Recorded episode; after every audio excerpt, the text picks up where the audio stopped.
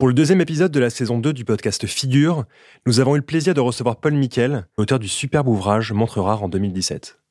Un podcast que vous pouvez retrouver en ligne sur l'érabilleur et sur toutes les plateformes d'écoute iTunes Podcast, Spotify et Deezer. Pour vous, abonnés du magazine en ligne L'érabilleur, nous avons le plaisir de proposer ce supplément d'âme, cette discussion entre amis initiée avec Paul autour d'un sujet qui lui tient à cœur. Et voici le sujet en question, les outils œilleurs au service du sport. Alors Paul, je, te sais amoureux de ces, de ces objets et qu'est-ce que tu qu'est-ce que tu peux nous en dire? Pourquoi ces, ces, objets te, te, touchent tant et c'est gentil. Euh, alors d'abord, pour comprendre euh, peut-être le, le, le, la folie de ce qui va suivre, euh, c'est important. ça présage que du bon, ça. Voilà, c'est il faut juste prendre conscience de quelque chose, c'est que ce qui est beau est beau. Donc, ce qui est beau, intrinsèquement, ne se discute pas. Et, euh, et ce qui fait la, la, différence entre un, objet d'art et, euh, et, un objet d'artisanat, dirons-nous, usuel, euh, c'est justement cette, cette notion de la beauté, quoi, mais qui est forcément reliée à euh, son utilité ou non. Ce que je veux dire par là, c'est que un tableau, une œuvre d'art est belle en elle-même euh, et n'a d'autre utilité que de l'être. Les cadrans et les outils de sport, donc des compteurs euh, qui ont été euh, industrialisés et fabriqués dans les années 50 et 60 principalement. Euh, alors, chez Hoyer, mais pas uniquement, mais, mais quand même principalement dans le domaine du sport, puisque l'entreprise à cette époque, dirigée par Jack Hoyer, était quand même très en pointe dans là-dedans, étaient des objets fonctionnels. Et moi, en tout cas, je les considère pas loin d'être euh, des, œuvres d'art. Voilà. Donc, euh, euh, et c'est là où je rejoins un petit peu Jean-Claude Biver dans, son dans, sa façon d'expliquer que aujourd'hui la montre n'est pas issue d'une d'une industrie, mais horlogère quoi. Mais la montre est issue d'une tradition d'art horloger. Et euh, donc voilà pour le, euh, si vous voulez euh, peut-être les, principes, l'axiome de base, le, le, soutènement de, de ce qui va suivre. Alors, quand on parle des, compteurs de sport Hoyer de ces années-là, de quoi parle-t-on? Alors, il faut bien se mettre en tête qu'à cette époque, il y avait très peu d'outils électroniques euh, qui existaient pour euh, euh, le calcul des temps dédiés aux activités sportives. mais il y avait quand même des compétitions nationales, internationales, régionales, ou même des pratiquants qui voulaient savoir à quelle vitesse ils skiaient ou combien de temps ils mettaient pour aller d'un point A à un point B. Ça a toujours existé. C'est euh, l'histoire de l'horlogerie sportive, de toute façon, euh, euh, est liée justement à ces calculs de temps court sur des événements sportifs. Quoi. En l'occurrence, quoi, historiquement, on est sur les courses de chevaux. Quoi. voilà, quoi, les rieux secs, les premiers, les premiers chronos qui, ont été, qui ont été réalisés et imaginés l'été dans des conditions d'activité hippique donc avec, euh, on connaît tous l'histoire, avec euh, du jet d'encre, pardon, etc., etc. Euh, tout ça pour dire que à cette époque, tout un champ de la population avait besoin d'outils pour calculer des temps courts dans des situations données. Donc la boxe, avec euh, différentes fédérations et des timings de rounds euh, euh, différents. le football avec des mi-temps de 45 minutes, mais des possibilités de prolongation. le rugby, le basket avec quatre tiers temps, non, quatre quarts temps ou trois tiers temps suivant les fédérations. ou même des sports un petit peu plus complexes comme, comme l'aviron, etc., etc. Pourquoi j'aime ces objets? Ces objets, quels sont-ils? On ne parle pas d'objets horlogers classiques, ce ne sont pas des montres. C'est-à-dire qu'aucun de ces objets-là ne donne l'heure. Ces objets se remontent, ont des formes de, de de poche, montres à gousset, et, je les aime euh, parce qu'ils représentent pour moi, au point de vue euh, graphique, esthétique et technique, euh, toute la matrice contemporaine du design de la montre de sport que l'on connaît aujourd'hui. Alors évidemment, on peut dire oui, non mais euh, en fait, quoi, les, inspirations historiques sur l'esthétique de, la montre de sport, c'est bien évidemment les premières montres de plongée, les premières vraies montres de plongée, Rolex du début des années 50, puis Omega, certes, mais pas que. Qu'est-ce que c'est une montre de sport? Effectivement, une montre de sport, c'est d'abord, historiquement, une montre robuste, précise et étanche. Voilà. Euh, ensuite, euh, quand je parle euh, d'esthétique et de graphique matriciel sur, sur la montre de sport, il faut bien se rendre compte de, de, l'ingéniosité et, et, de la virtuosité des gens qui fabriquaient ces objets à ces époques. On, était euh, sur euh, sur des mouvements assez assez assez gros, hein, puisque on devait être sur, euh, je pense que on était au minimum sur du du 16 ou du 18 lignes pour pour que ce soit bien pris en main, avec euh, des gros poussoirs pistons, euh, des systèmes de remontage, avec euh, des, des, des, mouvements très souvent extrêmement complexes, quoi, notamment pour calculer les temps intermédiaires. Donc c'est ce qu'on appelle la complication de la rattrapante, quoi, qui permet de calculer un temps intermédiaire entre 2, 3, 4, 5 ou plusieurs, plusieurs concurrents. et, et, tout était fait à la main à l'époque. Euh, donc évidemment, euh, euh, à cette époque-là, le nombre de sous-traitants et de fournituristes était absolument dingue du côté du côté de la chaux de fond et et, et, permettait aussi une, une, une forme de, de, de, créativité et de lâchage complet quoi, au point de vue esthétique qui était qui était juste dingue. Un exemple quoi.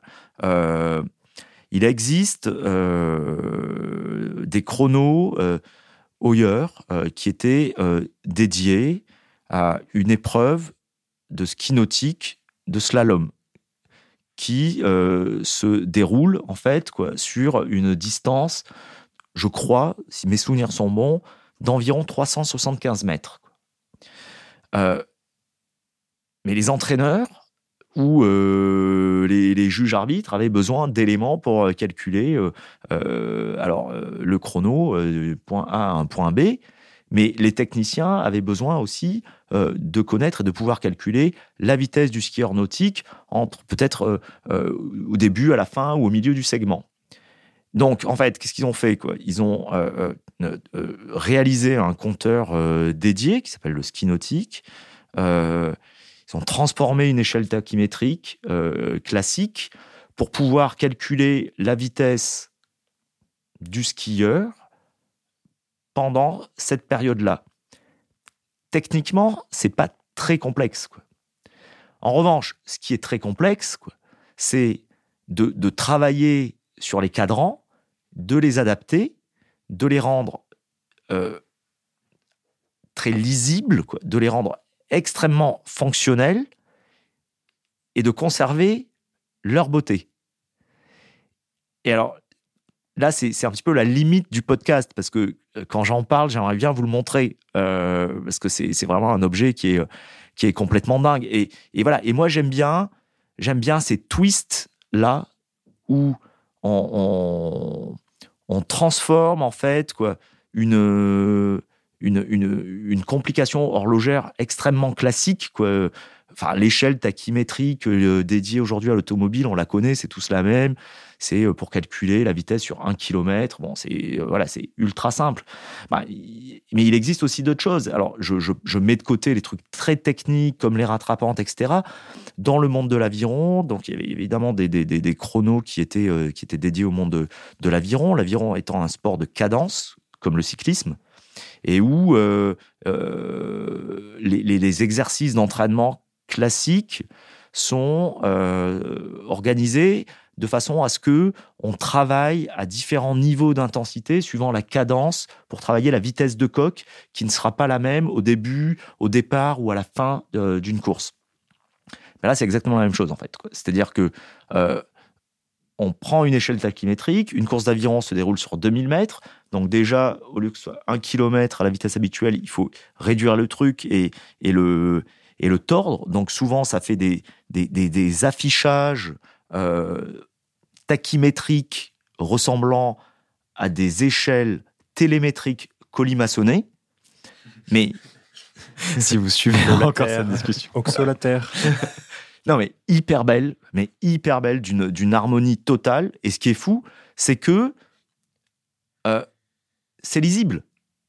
Et ça fonctionne. Et pareil dans, dans le monde de la boxe, quoi. C'est euh, comment euh, offrir à un arbitre ou à un entraîneur un objet qui immédiatement lui permette d'avoir à l'œil le temps qui reste pour chaque round, sachant que suivant les fédérations de boxe différentes, le timing des rounds peut être différent.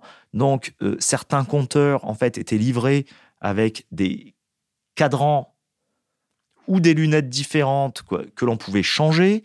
Euh, d'ailleurs, euh, il y a quelques années, a relancé la Ringmaster, c'est comme ça que s'appelait le compteur, où on pouvait justement euh, changer, euh, changer ce type de, de, de, fonction pour être euh, totalement, totalement dans les rangs. Donc voilà, voilà pour les aspects techniques. Après, moi je trouve que ce qui est réellement intéressant, et, j'invite vraiment tous les gens qui, qui, qui, aiment l'horlogerie, l'horlogerie de sport, à, se pencher sur les, les, catalogues et les, les brochures d'époque de, de, de, de, ces objets-là qui sont mais qui sont juste mythiques, qui sont d'une telle beauté quoi que euh, qu'on pourrait les transformer euh, en montres quoi ou, euh, ou, littéralement en, en, objet de poignée et, là on touche à l'intemporalité quoi. C'est-à-dire que c'était beau à cette époque-là et ça l'est toujours et peut-être encore plus quoi parce que en fait aujourd'hui ces, ces objets-là sont quasiment plus utilisés euh, en plus, ils avaient tous des noms absolument incroyables. Dans l'athlétisme, c'était le Trackmaster. Euh, en boxe, c'est le Ringmaster. Enfin, il y, a toute une, une phraséologie qui, euh, voilà, qui fait bon les,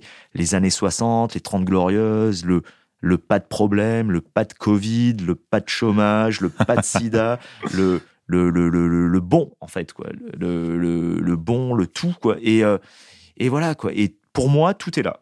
C'est-à-dire que pour, moi, l'esthétique, le, le, euh, mais vraiment profonde, de, ce que doit être une belle montre de sport se trouve dans tous ces catalogues-là. Et euh, mais il y a des objets absolument euh, incroyables de beauté, quoi. Le, le, le, chrono de régate Hoyer à cadran multicolore avec euh, euh, donc euh, chrono des régates qui n'est qu'un simple compte à rebours, quoi, donc une minuterie, avec ce, ce, cadran en forme de pétale complètement oversize sur fond blanc, bah, juste simplement regarder le cadran, et j'en reviens à ce que je disais tout à l'heure, c'est juste beau. En fait, c'est juste beau. Vous sortez le cadran de la boîte, quoi. Vous le mettez sur un mur, vous le prenez en photo, quoi. Euh, tout est parfait, quoi. C'est euh, tout a été dessiné à la main, mais tout est parfait en termes d'harmonie, de graphisme, de fonction. Et, voilà pourquoi j'aime ces choses-là. Et je vous conseille d'ailleurs euh, d'aller un peu fouiner sur Internet parce que Il existe de très bons sites, euh, le meilleur étant évidemment les rabilleurs. Euh. Mais il y, a, un, passionné américain qui, a un site qui s'appelle On the Dash, que vous devez connaître.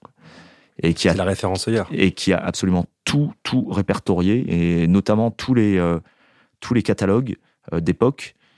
Et c'est juste dingue. C'est c'est d'une une, une, richesse à la fois technique et esthétique, euh, patrimoniale absolument euh, gigantesque.